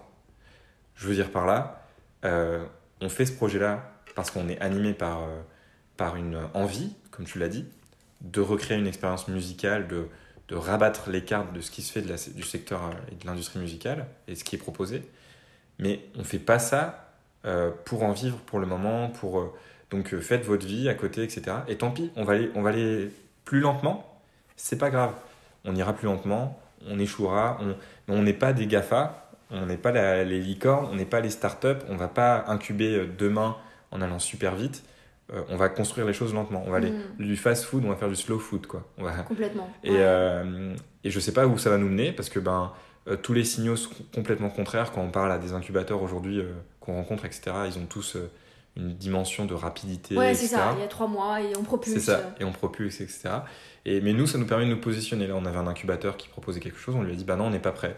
On n'est pas prêt. ça va trop vite. On, vient, on reviendra vers vous plus tard quand, quand, quand, on sera à un autre moment de, de, notre vie, de projet, et où ça conviendra. Euh, mais là, pour l'instant, on n'est pas prêt, mm. c'est trop vite, c'est trop... C'est, euh, ça revient un peu sur la notion de timing que tu, euh, que tu définissais au, début de, de, cet épisode. Et, et, je vois de plus en plus que limite, il faut, faut, se caler sur un cycle assez naturel en fait. Parce que je, vois beaucoup euh, neuf mois se, se, reproduire, tu vois, entre, entre l'idée et puis ça a germé sur quelque chose de concret. Et, tu vois, bon, bah, quand tu colles à, euh, au cycle aussi d'un accouchement, enfin de, la grossesse et de l'accouchement, enfin, je veux dire, on, on, est dans une société qui nous a complètement transposé sur le vivant, sur le cycle des saisons, sur mm. le, temps qu'il faut pour voilà, avoir un bébé, etc. Et on te fait croire que en trois mois, tu peux développer une boîte qui va faire du chiffre, qui va et, en fait, euh, je pense que de revenir à un cycle assez naturel, à un rythme assez naturel, à une croissance naturelle, par contre, cette croissance, elle est euh, exponentielle comme euh, un arbre ne s'arrête jamais de, de, croître, en fait, mais sur quelque chose au rythme des saisons en fait. Et est-ce qu'on pourrait pas nous se foutre la paix et se dire est-ce que j'ai pas ma saison, est-ce que j'ai pas un rythme, est-ce que voilà, je dois pas euh, prendre le temps euh, en ce moment et euh, je serai beaucoup plus efficace à un autre moment, peut-être beaucoup plus à l'aise pour se mettre en visibilité parce que, bah, parce que voilà, l'entrain sera là. Et voilà, c'est en tout cas un des trucs sur lesquels je, je me bats un peu de voilà, qui, qui, nous a fait croire, tu vois, quand on disait reconstruire ses valeurs, qui nous a fait croire que, que tout doit aller vite, que mhm. très haut, très fort. Est-ce est -ce que c'est ça le cycle qui, qui, correspond à chacun? À nous de se poser la question euh, parce que je, je, vois beaucoup de développement sur des cycles assez naturels et, euh, et les choses se font sans forcer et les choses euh, croîtent très bien. Donc réinterroger des fois cette, voilà, ce besoin de, de, rapidité, de faire à tout prix, de ne pas écouter votre fatigue. De... Des fois c'est bon, mais des fois c'est pas forcément le bon moment. Oui, exactement, exactement. Et puis euh, ça n'a pas la même euh, saveur aussi euh, quand on le fait à notre rythme et puis qu'on le fait parce que parce c'est le bon moment, parce qu'on est reposé, parce que finalement on a digéré aussi beaucoup de choses. Ça peut être des, des échecs, des réussites. Je mets des réussites avec des guillemets parce que j'aime pas trop ce terme-là et puis même la, la, conception, ce que ça veut dire derrière. Mais quand on a finalement fait une action, une action qui fonctionne c'est-à-dire, il n'y a pas de, ni de réussite ni d'échec, mais ça fonctionne. Et qu'on l'a fait euh, sans aller trop vite, euh, en, en, ayant digéré beaucoup de choses, etc. Il n'y a quand même pas la même, euh, ça n'a pas la même sensation, la même saveur quand même, que quand on fait quelque chose de très vite. Mm. Et je sais de quoi je parle parce que j'ai fait l'ascenseur émotionnel, donc aller vite dans les briques, je l'ai fait. Mais à un moment donné, quand on va vite, c'est comme si le fondement sur lequel on, on s'est construit et l'échelle qu'on a mis en place, elle est très fragile en fait. C'est-à-dire qu'on va arriver tout en haut avec des barreaux qu'on a mis vite, on, les a, on les a mis vite. Du coup, on n'a pas fait gaffe parce que mm. c'était comme barreau. Parfois, on a mis une brindille comme un barreau. Et puis, bah, un jour, on met le pied dessus et là, on se casse complètement la figure. Alors que quand on va plus lentement, quand c'est digéré, etc., les barreaux, c'est mm. des barreaux en, en, en, fer euh, forgé. Quoi. Ça ne va, pas ça. va pas tomber et que derrière, on peut vraiment s'appuyer dessus et puis aller chercher une autre mm. action euh, en toute euh, sérénité, j'ai envie de dire de notre côté. en mm, fait. Complètement. Et puis, on, va dire qu'on sait de quoi on parle, dans le sens où, euh, dans notre propre développement de carrière, c'est aller très vite, très fort. Ouais, ouais. et on s'est un peu brûlé les ailes aussi, tu vois, dans, dans notre, mmh. dans, dans, notre façon de, de, se déployer comme on avait envie de se déployer et dans la recherche un peu du, de cette quête d'être heureux qu'on cherche tous. Donc, non, c'est très très juste. Peut-être une dernière question, ce serait si tu avais une référence d'un livre ou d'un autre podcast ou d'une chaîne YouTube, enfin quelque chose qui, que tu conseillerais à des personnes qui, qui peuvent être sur des, des, étapes de vie que toi tu as connues voilà, si, mhm. si tu as des, des, clés, des petits trésors que tu as trouvés sur ton chemin que tu aurais envie de recommander aujourd'hui aux auditeurs. Bien, j'avoue que moi, j'ai euh, j'ai une personne euh, que, que, que, effectivement, que je, alors je, je, vais en parler de deux personnes, si ça, te va. Bien sûr. Il y en a une première, euh, parce que finalement, elle m'a beaucoup influencé et j'aime beaucoup ce côté, son côté très philosophique sur la vie et un peu son, son, côté franc et honnête. C'est Franck Lobvé donc Franck Lobvé, euh, c'est une personne qui vient vraiment, euh, je trouve, remettre un peu euh, de réalité dans la vie et dans, notre dans nos émotions, nos sensations, etc. C'est un peu perché, hein, ça peut paraître un peu perché, il tout, faut pas aller directement dans les, dans, dans les, dans les exercices qu'il fait où il répond au téléphone, etc. Il faut plus passer par ses conférences au début pour un peu s'apprivoiser de ce qu'il dit parce que c'est mm. tellement dissonant par rapport à tout ce qu'on nous apprend dans notre vie, dans notre façon de consommer, qu'on a l'impression que c'est hyper perché, alors ça ne l'est pas forcément. Mais bon moyen de réinterroger justement quand on parlait de valeur, parce que c'est tellement à l'extrémité de, de, de, ce qu'en général ce qu'on nous a instruit que euh, ça, peut que nous interroger. C'est ça. Et il a un livre qui s'appelle Ton autre vie. Euh, et dans ce livre-là, justement, il explique. Euh, moi, j'ai beaucoup apprécié ce livre parce que à un moment donné, il met des mots sur la manière dont, notre, dont nos systèmes de valeurs et de croyances vient vraiment nous mettre en action, en fait. Et voilà, et je vous laisserai le lire, mais en gros, il explique vraiment le, lien entre l'inconscient système de croyance et la mise en action derrière, et ce que la vie nous propose pour qu'on on se mette en action. Et, on, et, ça m'a vraiment libéré euh, dans le sens où ça m'a vraiment aidé à me dire, mais en fait, c'est mes valeurs qui vont pas, quoi. C'est que ce que c'est la manière dont j'agis, ce que, ce, qui, ce que ça me renvoie, les interactions que j'ai, ce que me disent les gens, c'est faut qu'à un moment donné, faut qu'il y ait une rupture. D'où la, D'où la formation de musique pour me dire je suis une rupture de mon environnement, je vais voir des gens autres en fait, pour me renvoyer d'autres choses. Et euh, donc ça c'est Franck Lobvé pour, euh, pour, euh, pour cette partie-là. Et aussi c'est le gars qui dit que la, la vie ne se réussit pas. Et ça je, tiens à le dire parce que moi j'avais cette notion de réussite qui était, qui était intrinsèquement liée à mon ADN avant. Et effectivement ça ne se réussit pas une vie. une vie ça se vit tout simplement. C'est-à-dire que si on propose une vie qui se réussit, ça veut dire qu'il y a des vies qui ne se réussissent pas. Et à, quel droit, à quel titre on va dire à quelqu'un t'as pas réussi ta vie hein, Tout ça parce que t'as pas une maison et que t'as pas. Mais comment ça on peut dire à une personne t'as pas Non, une, vie ça, se vit, point. Et le fait de vivre une vie, eh bien, on peut vivre ce qu'on traverse dans cette vie, c'est-à-dire des états dépressifs, des états, de tristesse, des états de joie, des, états d'accomplissement en fait. le fait de se dire une vie ça ne se réussit pas, je trouve que ça fait du bien quoi. Ça, ah, tu respires quoi. Ah, mais non, ah, mais c'est normal. Ah oui, ah oui, ça se vit en fait. Mmh. et ça, à la sensation. C'est ça, ça, ça libère une grosse charge de pression qui est, qui est, qui est immense dans notre société euh, où on doit absolument réussir mm. vite, etc. Voilà pour euh, Franck Lobvé. Et puis, euh, j'irai chercher aussi donc, Léa Nadastra qui a écrit les, donc, Les hommes hétérosexuels le sont-ils vraiment? Donc là, c'est plus euh, pour questionner sur notre société et euh, plus pour questionner sur euh, le système patriarcal qui est en place. elle parle pas vraiment d'homosexualité, d'hétérosexualité d'ailleurs. elle parle plus de système hétéro-normé. Et ça, ça m'a vraiment aidé à, à, prendre aussi du recul sur ma position. Moi, je suis un homme cisgenre blanc, donc ça veut dire que je suis la figure de réussite de cette société. Et donc à me dire, mais qu'est-ce qui me met mal à l'aise dans ça en fait?